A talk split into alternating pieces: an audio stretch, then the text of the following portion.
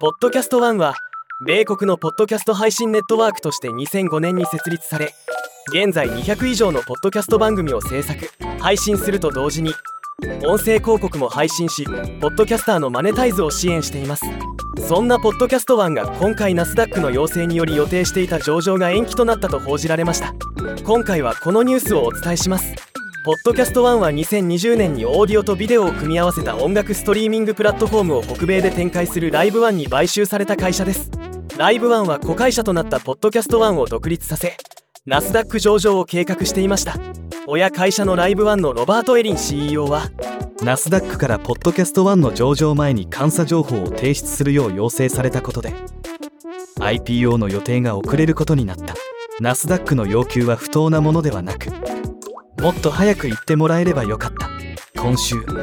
必要な書類を提出する予定だ。ポッドキャスト1の IPO は遅くとも2023年夏の終わりまで早ければ7月中に上場できる見通しだ。と投資家に説明しています。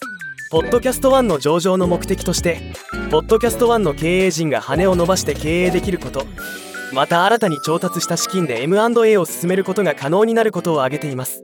ポッドキャスト1は上場前の現時点ですでに大手ファンタジースポーツサービスのグルファンタジースポーツの買収やロサンゼルスのポッドキャストネットワークキャストメディアの一部買収を発表しています。上場後さらにこの M&A 戦略は加速しそうです。ポッドキャスト1のキットグレイ社長は